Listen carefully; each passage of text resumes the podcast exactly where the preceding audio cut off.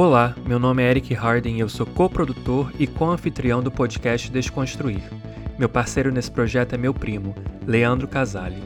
O podcast Desconstruir debate política, história e questões sociais e centraliza perspectivas esquecidas ou silenciadas.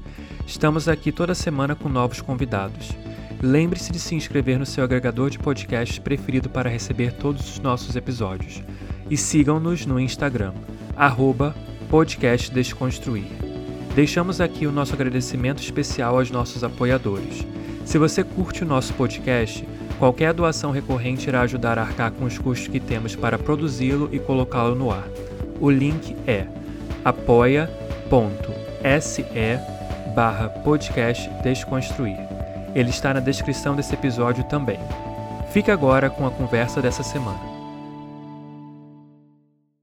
Fala pessoal, bom dia, boa tarde, boa noite a todos os nossos ouvintes. Estamos aqui em mais um episódio do nosso podcast Desconstruir. Eu, Leandro Casale, diretamente aqui do Rio de Janeiro, e meu primo Eric Harding, como sempre, lá dos Estados Unidos, da Flórida, não é isso, primo? E a gente tem Sim. hoje mais um, um convidado especial, e eu vou deixar ele se apresentar, mas antes, só fazer uma breve introdução. Tiago Sardinha é o nosso convidado de hoje militante, professor de geografia, pesquisador, doutorando.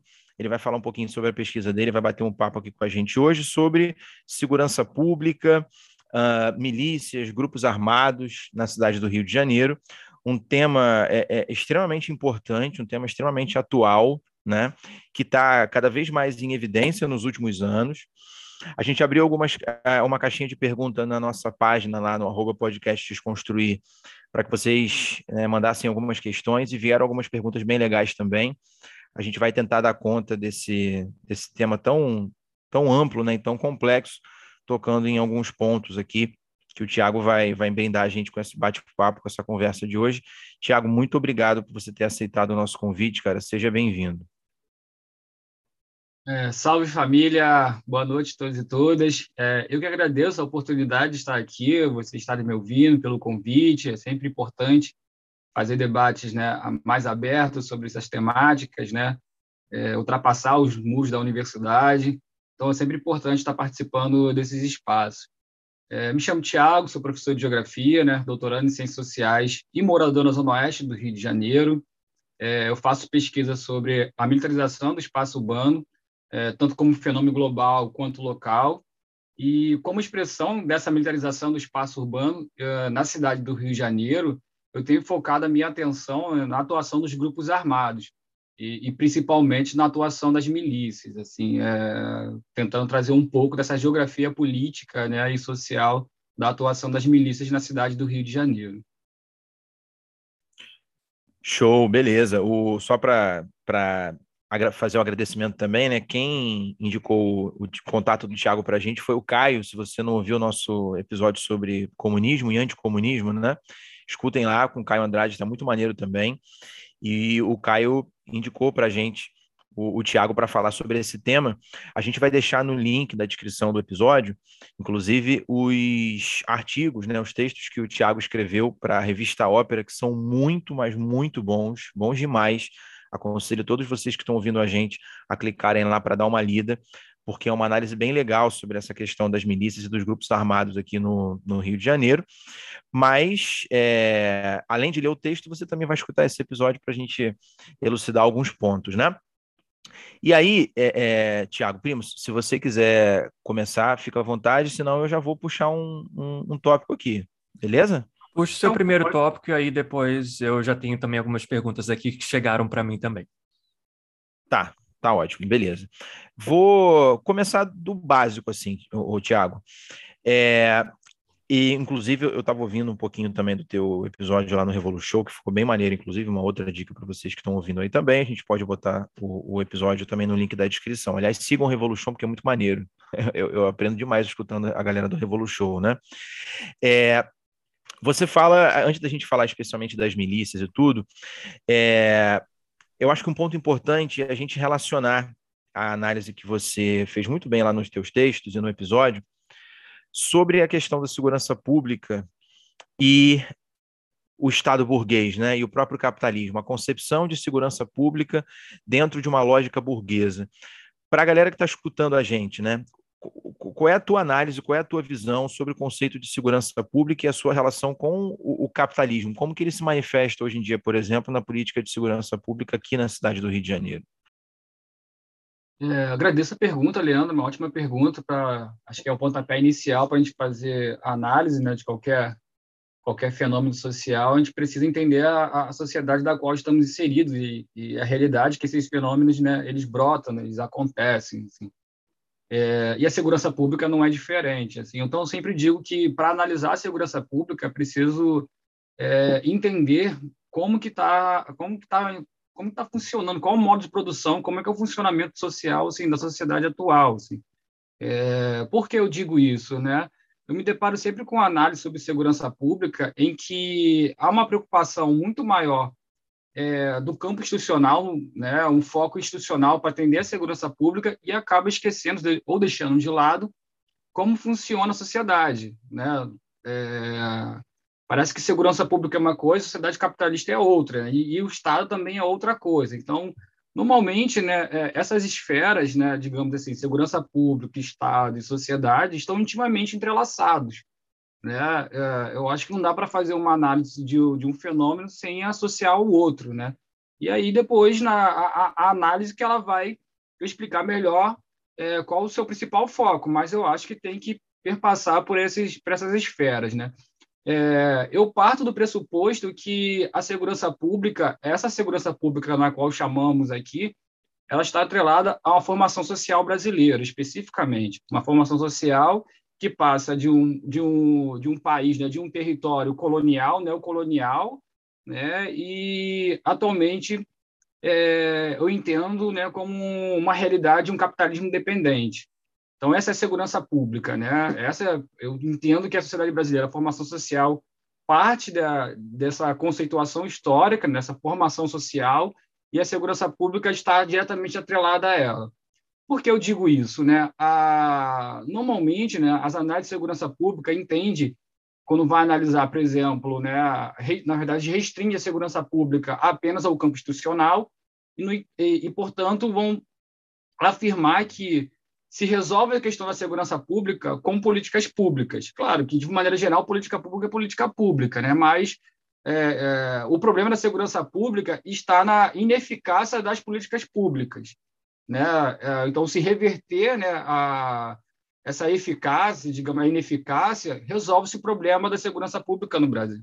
Então, por exemplo, se der melhoramento para a formação policial, resolve é, o número de, de assassinatos que ocorre, o número de homicídios que ocorre por intervenção policial. Eu estou convencido que não, por, pelo tempo né, que essa concepção de segurança pública impera no Brasil. E, e, essa, essa concepção de segurança pública, conforme eu falei, né, associando a sociedade, né, a esse modelo social é, de capitalismo dependente, é, não pode deixar de entender também o papel do Estado, esse Estado burguês, né? Ou seja, se eu entendo que o Estado é burguês, eu entendo que automaticamente né, a segurança pública perpassa pela análise das classes sociais. Né? É, haja visto né, quem são as principais vítimas, né? É, digamos assim, né, a, o que mais sofre o impacto do que nós conhecemos como segurança pública. Segurança pública no Brasil significa defender a propriedade e, e matar os pobres em detrimento da defesa dessa propriedade. É isso, em, em linhas gerais, que a, é o contexto da segurança pública, né? Então, é... veja, Tiago, só, só, um comentário.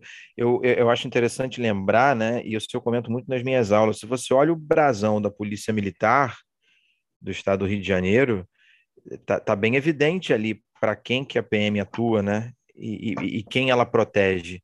Você observa ali os, os revólveres cruzados e o símbolo da coroa, né? E do uhum. lado os ramos de produtos agrícolas. Então, então basicamente a, a polícia militar ela exige desde, existe desde a sua fundação, né? Basicamente para defender a elite agrária, os donos das, das, das, grandes propriedades e o Estado. Então, acho que casa perfeitamente com o que você está dizendo, né? Não, exatamente isso, né? Eu concordo com o que você falou, né? A origem da polícia, né? Que era um grupo de mercenários, né? Que foram institucionalizados pelo Estado, né? É, o Estado institucionalizou, oficializou é, os mercenários, né? É, isso vai ser uma prática recorrente ao longo dos anos, institucionalizar a atividade, é, digamos assim, né, violenta, da qual é, é, necessário para o Estado manter né, a, a dominação de classe, é, isso é importante enfatizar, mas, é, assim, você mencionou uma coisa né, que é importante, né, da defesa a quem a polícia protege. Mas protege de quê e de quem? Essa é a grande pergunta também, que é, é bom te refletir sobre ela. Então, veja, né, se nós pegarmos a formação, que, ao meu ver, né, essa segurança pública, ela afeta negativamente, diretamente, uma força de trabalho. Uma força de trabalho formada nessa realidade brasileira. Essa força de trabalho, né, ela é oriunda da onde? Essa força de trabalho que, que, que é impactada negativamente, direto, por essa concepção de segurança pública. Vem daí, esse período colonial, né? Nós temos, mesmo com o fim da escravidão é, e a inserção do trabalho livre no Brasil, é, teve uma, um, um, contingente populacional que não se inseriu, não foi nem reconhecido como trabalhador livre. Né? E quem é esse contingente populacional? São os negros né, são os negros. Né? O, eu gosto muito do Clóvis Moura, né? o Clóvis Moura vai chamar de franja marginal, ou seja, é aquela população negra né, que, entre aspas, foi liberta da escravidão, mas mesmo assim não foi inserida na sociedade capitalista que estava em processo de formação, sociedade né, é, começando a, o período de modernização, né, né, começando a entrar né, ao que se, ao que se, ao que normalmente ele chamou o processo civilizador, né? Então esse outro, esse negro, ele não foi inserido nem nesse processo civilizador. Né? Estava por isso que o Clóvis Moura chama de franja marginal, ou seja, esses que são afetados, é contra esses que a polícia vai atuar. Né? E ao longo do tempo, diferentes mecanismos, diferentes, digamos assim, é, estatutos, seja jurídico, é, político, econômico, vão se modificando para tentar é, manter né, essas, esse status em que é, por diferentes momentos históricos, né, ocupa essa posição inferiorizada na sociedade. Você mencionou é, esse termo chamado franja marginal, né? Sim. E qual era Não, é, o interesse por trás eu, disso? Eu vou, eu vou, é, assim, é, eu vou, eu vou dar uma resposta bem sintética, mas vou explicar, né? Bem concisa, na verdade. É, o racismo, né?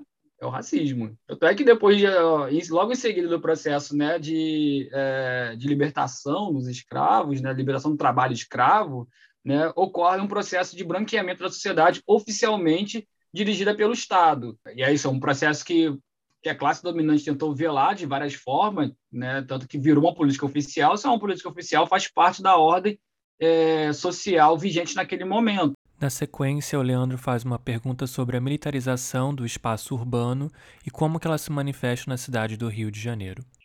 Ah, legal. É, é assim, o processo de militarização é um processo vinculado ao processo modernizador, né? A formação dos estados modernos está intimamente relacionada a isso, né? A formação dos exércitos, né? Oficialmente, isso significa que é um processo, a, a, a, expansão capitalista esteve atrelada a um processo de militarização, né? né? As disputas de fronteiras territoriais, né? A militarização sempre esteve presente. Ah, o que eu, o que eu, o que eu né, entendo como militarização do espaço urbano tem muito que ver com a crise do capitalismo pós-década de 70, né? Eu entendo também que é uma crise estrutural do capitalismo, em que a algum, alguns fenômenos associados ao, ao, funcionamento do capitalismo em crise, eles têm que se intensificar de tal maneira. Né? Então, veja, a militarização, assim como o processo de encarceramento, né, são intensificados, né? a, o controle generalizado dessa força de trabalho, que eu chamo sobrante é, e excluída do processo direto do capitalismo, né, também é, começa a se intensificar de que maneira? Né? Com o uso né, de tecnologias avançadas para o controle e o extermínio dessa força de trabalho sobrante do processo produtivo direto. Né? E quando esses mecanismos ele não funcionam de maneira eficaz, né, entra na ordem do dia o extermínio. É, no entanto, eu associo a isso como um, um, eu vejo como um todo né? embora meu foco seja a militarização do espaço urbano, mas o meu foco é, é, o meu foco seja o espaço urbano, mas eu analiso como um todo. Esse, esses entes que eu acabei de, esses elementos que eu acabei de, de é, descrever aqui, eles funcionam como um circuito, né? E aí depende da conjuntura de como que eles tão, vão funcionar dentro de um território, né? E aí, assim, por que do espaço urbano, né? E aí eu vou citar aqui o Eric Robesbal, né, que ele tem um artigo pouco lido que se chama A Epidemia de Guerra, um artigo bem antigo que ele escreveu para a Folha de São Paulo, se não, engano, se não me engano, no início dos anos 2000, em que ele fala, com o fim da, da, da União Soviética, né, da Guerra Fria, de maneira geral, né, muda-se a, a, escala da guerra, muda-se as concepções de guerra, ou seja, a partir de agora não, tá, não há mais as disputas entre fronteiras territoriais né, com a possibilidade de lançamento de bombas nucleares ou de construção de armas que talvez não fossem nem usadas o deslocamento, o foco agora dessa, dessa chamada guerra e essa mudança de escala torna-se o espaço urbano, os centros das cidades. Nesse momento, o Tiago fala especificamente como que as polícias vão se voltar contra sua própria população e o que é considerado uma população perigosa, principalmente nos centros das grandes cidades. As classes perigosas em cada território têm a sua formação específica é, no caso do Brasil, do Rio de Janeiro, né, são os pobres, são os negros e os favelados né, que ocupam esses territórios, enquanto em outros locais vão encontrar outros. Por exemplo, nos Estados Unidos são os negros imigrantes, na, na Europa são os imigrantes.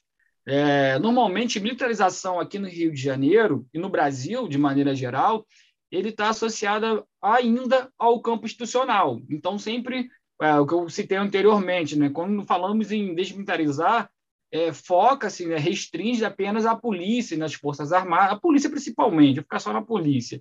E, portanto, se desmilitarizar a polícia, é, você tira a violência da polícia. Eu estou convencido que não, né? Você pode, existem experiências né, na Europa, principalmente que a polícia ela é desmilitarizada, a francesa, por exemplo, mas o caráter violento dela não foi retirado. Isso ficou evidente agora há pouco tempo nas manifestações dos coletes amarelos, né, que muitas pessoas foram vítimas da polícia né, na, nas manifestações.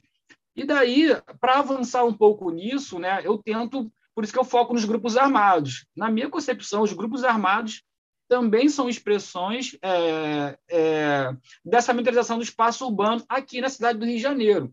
Poderia citar outro exemplo também de outro país que tem atuação dos grupos armados, Colômbia, é, México, né? Tem experiências muito parecidas com a cidade do Rio de Janeiro.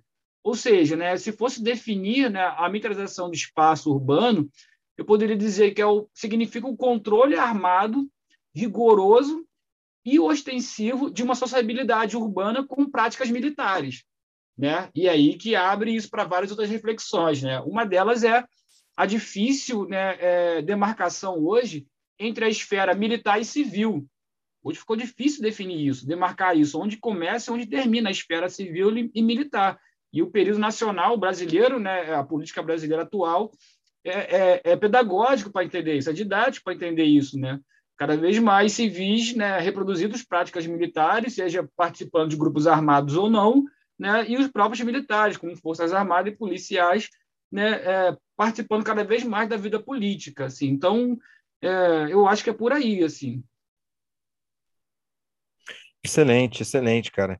É, a gente vai entrar nesse tópico do, dos grupos armados, que essa parte é muito importante, hum. só que eu acho que antes dela, vale, já que a gente está falando muito dessa relação, né, da militarização com o capitalismo e os fenômenos internacionais, o, o, contexto de crise do socialismo, final da Guerra Fria, o máximo que, que eu acho que as pessoas conhecem é que os Estados Unidos apoiaram as ditaduras, apoiavam os golpes, né, doutrinamento, Operação Brother Sun e tudo, mas essa parte que você trabalha, que você menciona no artigo que você pesquisa, ela é muito mais específica, né, e fala não é. só dos Estados Unidos, como da própria França, da França, e do papel exatamente. do imperialismo como um todo na formação desses militares aqui, e na formação é, prática, desde técnica de tortura, que eu acho que a, que a galera escuta mais, mas na, na, própria questão ideológica mesmo. Então, as raízes disso são muito profundas, né? Então, é, é, é esse ponto que eu queria que a gente tocasse, cara. Qual é a influência de fato dos Estados Unidos, até mesmo antes da própria França, na formação desses policiais, desses militares aqui no Brasil, que vão reverberar depois nos grupos armados, né? O papel do imperialismo nesse processo. É, legal, Leandro. É, assim, eu, eu quero dizer o que me motivou a escrever esse artigo, né? é, que eu acho que é interessante compartilhar isso. É, quando normalmente ocorrem operações policiais, é, normalmente os especialistas vão, vão dizer como deveria agir, digamos assim, humanamente a polícia, né? já uma, uma contradição por si só, e, e criticar dizendo que não deveria agir assim. Eu vou parte do contrário, né? Eu quero entender por que agem dessa maneira. Porque ao longo dos anos a polícia age dessa maneira, de entender que ah, na favela o seu inimigo tem que entrar e deixar o corpo no chão, assim como diz a música do Bop, né? É, e como que isso é, entrou no senso comum. Ou seja, é legítimo né, a polícia entrar dentro de uma favela e matar 27 pessoas de uma forma assim brutal. Então eu fiz essa pergunta: por que a polícia age dessa maneira? E aí que eu chego na influência norte-americana e francesa, na influência do imperialismo, né?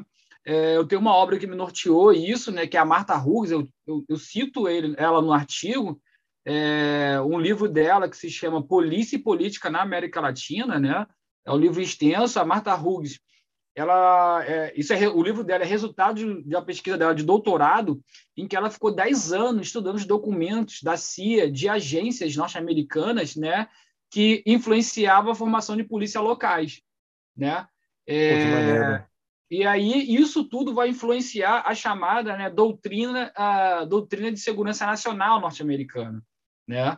É, por outro lado também ela vai citar né, a influência francesa e a influência francesa é interessante que eu posso até citar aqui um autor muito bom, né, que é o Aimé Césaire, em que ele, ele fala o seguinte, né, a, o nazismo, o nazismo ele só foi possível, as práticas nazistas só foram possíveis por conta do colonialismo. Então, várias práticas do nazismo eles beberam na fonte do colonialismo. Sim. E aí eu poderia dizer a mesma coisa, né? Essas práticas do imperialismo, né, beberam muito na fonte do colonialismo. É, a, a, a, primeira, a primeira experiência que tem da aplicação da, da, da, formação desses grupos de extermínio foi na Indochina, né, de uma avaliação da, do exército francês, de que eles saem derrotados na Indochina, né, eles perdem na Indochina, eles têm a avaliação da seguinte forma, é, como que nós conseguimos enfrentar é, uma nação ou um povo estritamente comprometido com o seu processo de libertação, né? Como que nós avaliamos, como é que nós podemos enfrentar esse povo, né? Então, por exemplo, eles não conseguiam pegar informações com a população civil que não estava participando do conflito e conseguir extrair informação daquela população, porque elas eram disciplinadas, elas estavam comprometidas com o processo de libertação dali daquela região. E aí eles fazem a avaliação de que precisa começar a ser mais violentos, criar né, os chamados esquadrões da morte. E eles vão aplicar isso na Argélia. No Fanon tem um capítulo dele sobre violência no capítulo do livro do Condenados da Terra, é, que ele fala como que a polícia agia né, na, em Argélia. Tem tudo a ver com a doutrina de guerra revolucionária francesa, né? Só que é o seguinte, né? Como está falando de potências globais imperialistas, claro que esse modelo vai virar de referência, né, para outros territórios. E é o que acontece no caso é, francês, é, olhando para cá para o Brasil, né? E aí vai juntar Brasil e América Latina, né? O Brasil não é o único que vai experimentar isso. O Haiti, Honduras, Nicarágua. Então, sim, são locais que vão experimentar, vão experimentar a doutrina de guerra revolucionária francesa e a doutrina de defesa nacional norte-americana, em que é, generais, oficiais do exército vão se deslocar com essa experiência de Argélia, vão se deslocar para esses países para treinar grupos armados vinculados, né, principalmente às forças armadas. Então, por exemplo, havia essa formação né, nos exércitos, nas forças armadas, e os oficiais que eram formados, eles formavam seus grupos, né, os seus seguidores. Né? Não é à toa que aqui no Rio de Janeiro nós tivemos a, a chamada Escuderia Lecoq, né, o Esquadrão da Morte Escuderia Lecoq, que era liderado pelo Amaury Cruel, né, não é um trocadilho o nome dele, Amaury Cruel, que ele vai formar o Esquadrão da Morte para vingar a morte de um policial, de um investigador. Porque a ideia era o seguinte, a ideia deles era evitar é, que se formassem células subversivas é, na, nos bolsões de pobreza, nos locais periféricos da cidade, assim como foi na experiência de Indochina, né, que veio da base para o, que veio da, da periferia para o centro, né? Então eles já estão se antecipando, indo para a periferia para suas práticas de extermínio, né? É, e o interessante é que era o terror absoluto, era o terror assim é, incalculável e absoluto. Eles matavam mesmo, né? diziam que estavam fazendo segurança para evitar né, uma, uma subversão comunista e, ao mesmo tempo, evitar os roubos. Né? E as vítimas completamente estereotipadas. Inclusive, quando eles matavam na Baixada Fluminense, eles botavam a sua marca, né? Botavam um papel com a caveira, que era o símbolo deles, né? A caveira da, da escuderia Lecoq, assim. É, e, assim, isso começa a proliferar, principalmente aqui na região sudeste, depois já para o nordeste, esses grupos de extermínio, assim, é, com a influência, com sempre, né, a, digamos assim, a, a, a tutela né, norte-americana e francesa né, com palestras, davam palestras, ensinavam técnicas de tortura, eles chamavam também de técnicas para obter informações, que era tortura, né? É, e o interessante disso, conforme a, a, ditadura militar ela vai perdendo força, né, já no final ali da década de, é, de 70, início de 80, esses torturadores, né, principalmente aqueles que participaram da, de, da, das casas de tortura, fizeram parte da equipe dessas, desses esquadrões, dessas equipes especiais dentro da, da, da, polícia, dentro do exército, eles começam né, a perder a importância nesse sentido, somente das críticas que estavam vindo com o processo de tortura que estava ficando cada vez mais evidente, né? Eles começam a entrar grupos armados. Por que, que esses, essas pessoas que sabiam fazer era só torturar? Assim? Era dominar territorialmente, praticar o extermínio e torturar. O que, que essas pessoas vão fazer da vida? Vão atuar em, em outros tipos de grupos armados. E quem mais vai receber uh, esses personagens é o jogo do bicho, assim. O jogo do bicho no Rio de Janeiro vai receber notórios torturadores, né? Eu vou evitar aqui citar alguns nomes para até para preservar aqui a minha segurança e processo judicial, tá? Eu vou evitar aqui alguns nomes, mas Sim, é isso. Tranquilo. Não, beleza. Primo, você quer perguntar alguma coisa? Não? Em relação a esses grupos, você falou que eles começaram antes da, do golpe militar de 64. Então, a gente já pode dizer que logo depois do fim da Segunda Guerra Mundial, ali no final dos anos 40, nos anos 50, eles já estavam em operação no Rio de Janeiro, especificamente? Sim, já estavam em operação, né? É, só que a questão é que não tinham, digamos assim, né, um controle jurídico político institucional. Hum né? Não tinha isso para esses grupos armados, né? É, tem uma outra narrativa que que indica que a, a, origem dos esquadrões da morte está nos grupos de motoqueiros que atuavam lá na década de 20, de 30, assim.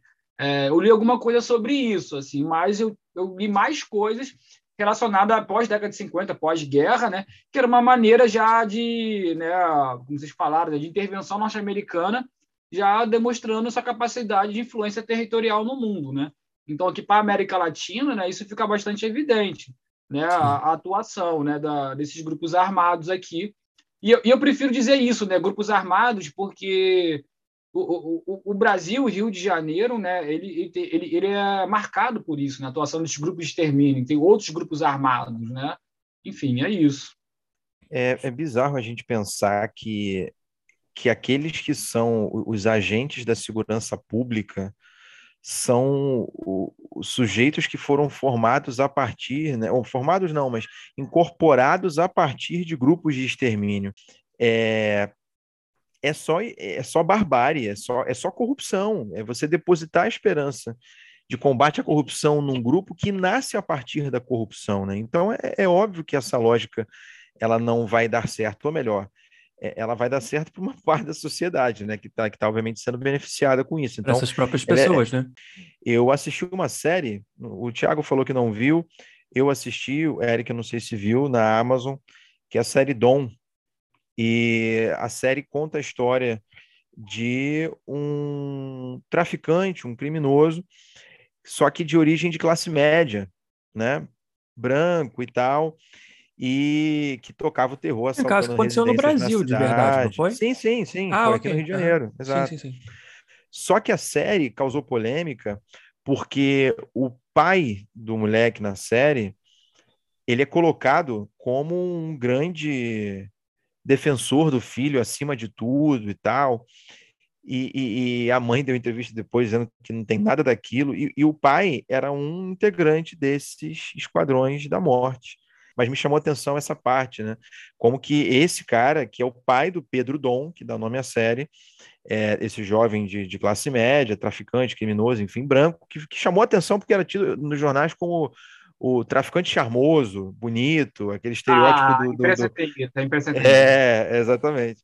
E, e ele usava isso para poder assaltar as residências, né? Enfim, e, e ele era até muito mais bizarramente violento do que a própria série coloca. A série romantiza um monte de coisa, né? E romantiza principalmente o pai, que era um, um membro desses esquadrões da, da, da, morte aqui na cidade e que tem uma relação com a própria ditadura civil-militar, né? Por isso que eu até anotei aqui para lembrar da falar da, de falar da série Dom. Ela, ela, é uma série que entretém bastante, mas você tem que tomar muito cuidado na hora de assistir, né? como tudo na vida, para não tomar ali as coisas ao pé da letra, né? A licença poética, né? É, Famosa. É tem, tem, tem, que tomar cuidado com a, com a, com a narrativa. Mas vou perguntar uma, uma, uma outra coisa, Tiago, que é a seguinte: Esquadrão da Morte, grupos armados, milícia, tudo. É uma pergunta bem, bem conceitual mesmo. É, todo, Esquadrão da Morte, grupo armado, milícia, é, é tudo a mesma coisa? O que, que é exatamente uma milícia? Né? Para quem está ouvindo, para ficar claro, a gente fala desse termo o tempo todo. O que, que é milícia? Não, boa pergunta, né, o Leandro. É, eu acho que assim a, a gente hoje está num período que a, a, a milícia, né, ela ela tornou-se um, digamos assim, um termo, uma categoria, né, bem generalizada que que me parece que qualquer sujeito que está dentro de alguma atividade ilícita, ele é chamado de miliciano, né? Principalmente se não tiver na favela. Se não for da favela, tá alguma atividade ilícita, é miliciano. Isso me incomoda bastante, assim, porque isso chegou a tal ponto em que, por exemplo, em termos de associar alguma coisa negativa à figura da família Bolsonaro, né, é, isso se generalizou né, de forma muito exacerbada e que perdeu-se a precisão, né? Então essa pergunta é interessante fazer, né? É, e aí assim, eu tenho aqui alguns, algum, algumas ah, ah, algumas hipóteses, digamos assim, para, para conceituar milícia, né? Assim, é, é prevista em Código Penal, né? Se você né, logo depois da CPI, é, quem tiver, quem for pego em práticas de, de segurança privada ou milícia privada, né, é enquadrado nesse sentido. Só que não tem muita explicação, assim, é, é um trecho muito curto assim no Código Penal que não tem muita explicação assim para definir a milícia, né? Então hoje milícia é tudo, né? É, milícia digital, milícia do ódio, né? A milícia domina o, o, Brasil, domina o governo miliciano. Então, assim, eu acho que tem que ter muito cuidado, porque eu acho, eu entendo né, a utilização desse termo em termos de, de agitação e propaganda, de propaganda somente negativa, né, o que está acontecendo, uma forma de denúncia, mas eu, como pesquisador, tenho que tomar esse tipo de cuidado, né? Assim, é... em primeiro lugar, assim, eu queria destacar que o termo milícia ele tem o significado específico brasileiro, assim, o termo milícia, né? É só aqui que no, aqui no Brasil que milícia tem essa conotação, digamos assim, em termos políticos ou despolitizado, né? É, que tem uma conotação, conotação criminológica, né? É um crime previsto né, no Código Penal. Enquanto que, né, outros países da América Latina, a milícia tem uma conotação bastante politizada e subversiva, tá? Uhum. É, então, existem várias milícias, grupos milicianos, né, que é o um enfrentamento ao Estado, grupos armados que enfrentam o Estado com um propósito político de ruptura é, institucional, ideológica, tudo bem? Aqui não, aqui milícia é uma coisa negativa, né? É, o, o, termo milícia ele aparece aqui no Brasil pela primeira vez por conta de uma reportagem em março de 2005 de uma jornalista da, da, do jornal O Globo, né, em que ela estava analisando é, um grupo armado que estava expulsando traficantes de uma favela e aí quando ela vai analisar esse processo ela ela ela vai definir ela nem chamava de milícia primeiro ela chama de comando azul. Era o comando azul agora por conta da participação policial então era o comando azul que estava expulsando a maior facção do Rio de Janeiro que era o comando vermelho. Então assim em contraposição ao comando vermelho ó, nós temos agora o comando azul né é, e só que engraçado que o título da reportagem era, era milícias de PMs, assim, sabe? Né? Um negócio bem assustador. E a partir dali começou a ter algumas coisas bem pontuais que, que significou, é, que, que contribuíram para a ampliação do termo milícia, né? Ah, o sequestro lá tortura, e a tortura do jornalista do Jornal Dia em 2000, 2008, né? Não sei se foi 2007, 2008, não lembro o ano precisamente, mas entre esses dois anos aí.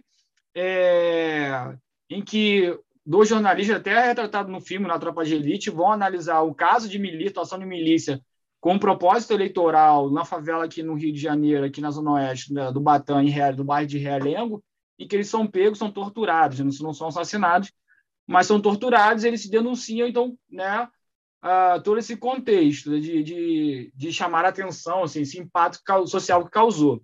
É, e aí, em segundo lugar, assim, eu citaria a CPI das milícias, né, que é, é instaurada logo depois da, desse, desse, desse fato, né, da tortura dos jornalistas, em que a, ela consegue desmantelar até então a maior milícia do, do, Rio de Janeiro, que era chamada a Liga da Justiça. Né?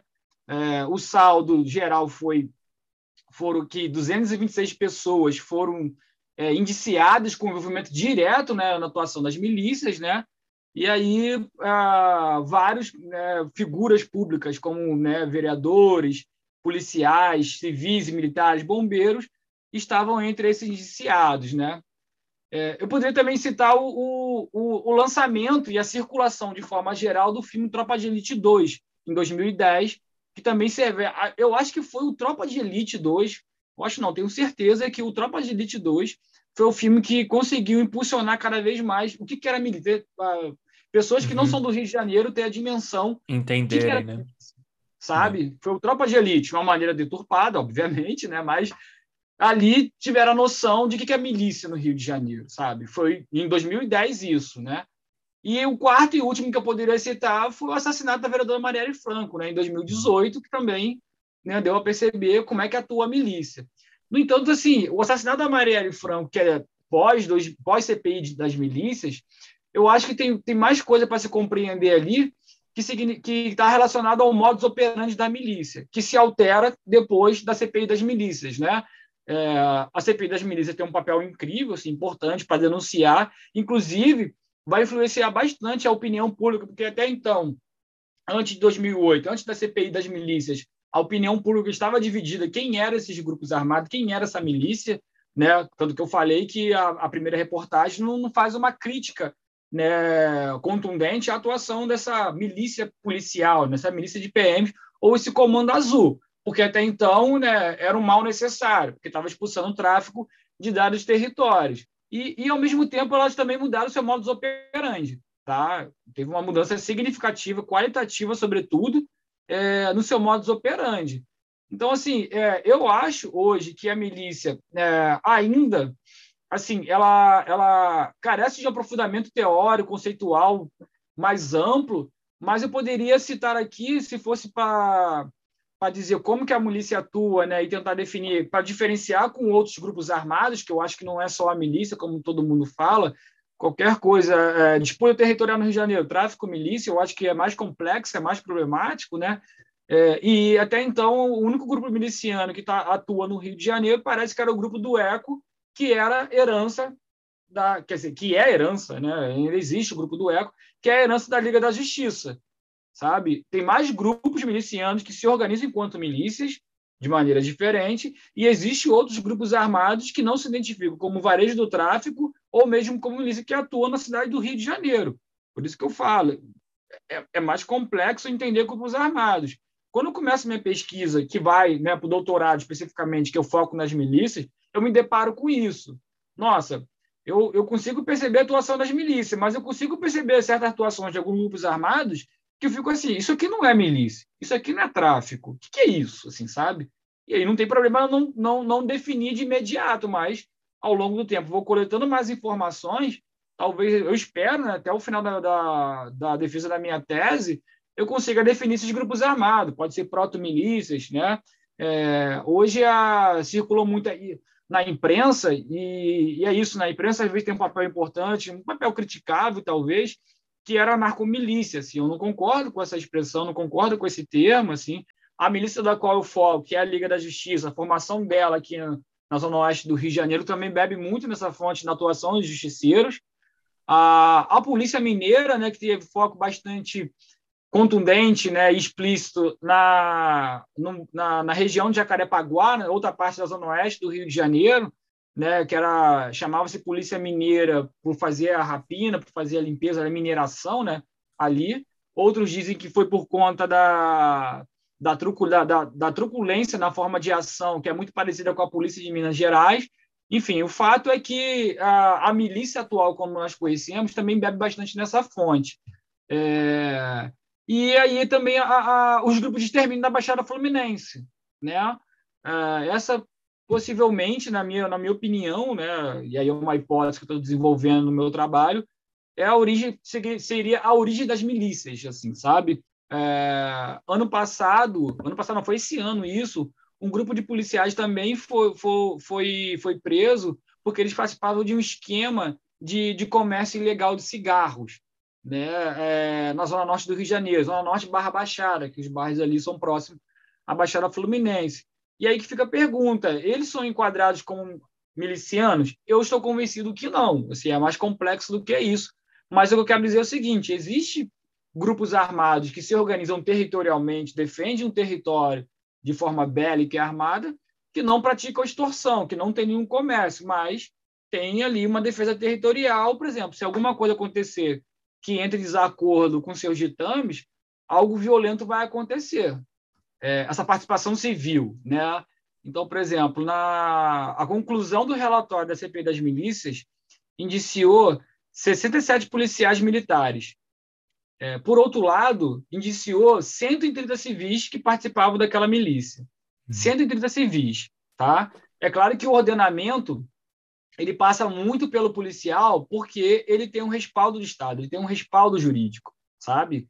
E aí a grande questão hoje, né, que muita gente afirma é que milícia é o Estado, é muito associado a uma discussão que predominou bastante na década de 90 em que grupos armados era o poder paralelo. É, a, a, imprensa chamava, para não, pra não é, nomear os grupos armados, chamava de poder paralelo, né? porque era um poder é, frente ao poder do Estado. Né? Era o Estado perdendo seu monopólio da violência. Eu concordo em parte, era o Estado perdendo o monopólio da violência. Mas eu não acho que é o Estado, sabe? Eu não acho que é o Estado por, por conta de ter envolvimento de agentes do Estado. Não tem uma concepção ideológica ali de defesa do Estado nos interesses do Estado, normalmente eles agindo é, por interesse próprio, principalmente pelo ganho econômico, pelo interesse econômico, é, de dominação territorial, né, de segurança, etc. Então, assim, é, eu acho que é mais complexo é, de antemão afirmar que milícia é o Estado apenas por ter envolvimento de agentes do Estado. E aí vai para bombeiros, vai para polícia, é, vai para guarda municipal, agentes é, penitenciários. Ainda existe, ainda existe a atuação desses agentes diminuiu bastante, para tentar atualizar um pouco essa discussão, diminuiu bastante, muito por conta da, do aumento da truculência pós-CPI das milícias. Ah, pós-CPI das milícias, há, um ingresso muito grande assim de ex-traficantes no corpo da milícia. Por que isso? Né? Quando, quando a, principalmente aqui nessa área da Zona Oeste, conforme a milícia, a milícia vai se expandindo e tomando território é, de grupos armados do varejo do tráfico, né? Muitos desistem de entrar num confronto direto e acabam ingressando na milícia, ou seja, deixam de ser traficantes para tornar, tornar-se, tornarem-se milicianos. Tá? Isso é muito notório. O, o Eco é, um, é uma expressão disso, o Eco, né? o falecido Eco. O Eco não é. O Eco liderava. Ele conseguiu expandir a milícia a tal ponto é, que até então o talvez não conseguisse expandir, porque tinha outros policiais, outros agentes públicos que disputavam território com o Jeromim natalino. Mas o ECO conseguiu expandir isso a tal ponto, simplesmente por conseguir ser um civil, assim. Ele não é agente do Estado, não passou por formação policial, não era guarda municipal nem bombeiro, era um civil, assim. O ECO era um civil. O Tandera hoje, que é outro miliciano reconhecido da cidade do Rio de Janeiro, que atua bastante na Baixada e está tentando aqui está disputando território aqui com, com o substituto do Eco, é o irmão dele, o Zinho, é, também é um civil, sabe? o que, que, vai acontecer com esses policiais, esses agentes públicos? Ele sai de cena principalmente por conta da CPI das milícias que denunciou os policiais. Então, esses policiais não querem ser vistos mais como integrante direto das milícias, mas, ao mesmo tempo, eles possuem relações ali escusas com a milícia, né? principalmente de propinas, né? a chamada né? a, endêmica corrupção policial, né? Ah, inclusive, eu até escrevi também um artigo sobre isso, né? Ah, como as operações policiais, né, que até então ó, era, era, era muito útil ao varejo do tráfico, hoje é útil à milícia, assim. É, então, assim, eu estou sempre de olho, estou sempre observando quando ocorre alguma operação policial, em qual bairro é, qual bairro está ocorrendo a operação policial e quem domina aquele bairro, quem domina aquele território. Porque eu posso né, indicar, eu posso tentar é, é formular uma hipótese, qual, por que a polícia está fazendo uma operação policial ali com frequência? Qual o objetivo real da polícia estar tá fazendo aquela operação policial ali? Então, assim, em linhas gerais, assim, é mais complexo assim, o fenômeno. Sem dúvida, sem dúvida. Bom, a gente está encerrando esse primeiro bloco agora. Ainda tem muita coisa para a gente discutir. Tem as perguntas dos, dos nossos ouvintes também que mandaram lá no, na caixinha de pergunta, né, dos stories do Instagram. A gente vai fechar esse primeiro bloco agora, mas escutem a nossa segunda parte, o nosso segundo episódio, porque a gente vai continuar trocando uma ideia aqui com o Tiago e ainda tem alguns pontos bem importantes para a gente trabalhar, porque conforme ele vai falando, não sei você, primo, mas outras perguntas vão vindo aqui na minha cabeça. Eu já fiz é... página de anotação aqui. Né? mas a gente, a gente, não vai extrapolar, não, não vai cansar o Tiago, não. É, quer dizer, já está cansando, mas não nada, nada além do, do, que a gente já tinha combinado. Tá? Ah, vamos embora, estou disponível. Beleza, então escutem a nossa parte 2 Beleza? Aguardem o nosso próximo episódio que a gente ainda vai conversar com o Tiago aqui e falar sobre outros pontos. É isso. Valeu, pessoal. Obrigado mais uma vez por ouvir o podcast Desconstruir. Um agradecimento em especial aos nossos apoiadores. O que você puder contribuir conosco no apoia será muito, muito bem-vindo. Sua doação recorrente de qualquer valor irá ajudar a arcar com os custos que temos para produzir e colocar o nosso podcast no ar. O link do Apoia-se é apoia.se barra podcast Desconstruir. Ele está na descrição desse episódio também. Inscreva-se no seu agregador de podcast favorito para receber todos os nossos episódios assim que forem lançados. Nos vemos e trocamos ideias lá no Instagram, arroba podcast Desconstruir. Sua resenha de 5 estrelas no seu agregador preferido é uma excelente forma de divulgar nosso trabalho. Isso nos dá maior visibilidade, por exemplo, no Apple Podcasts, Spotify e Google Podcasts, e faz com que mais pessoas possam descobrir nosso trabalho. Se você curtiu essa conversa, compartilhe o episódio com outras pessoas. Nada substitui a propaganda boca a boca. Nossa intenção é de que as conversas do podcast Desconstruir agreguem conhecimento e ajudem a expandir os corações e as mentes dos nossos ouvintes atuais e dos que ainda virão. Pode ter certeza de que fazemos tudo isso com muito carinho e dedicação. A gente quer saber: o que você vai desconstruir hoje?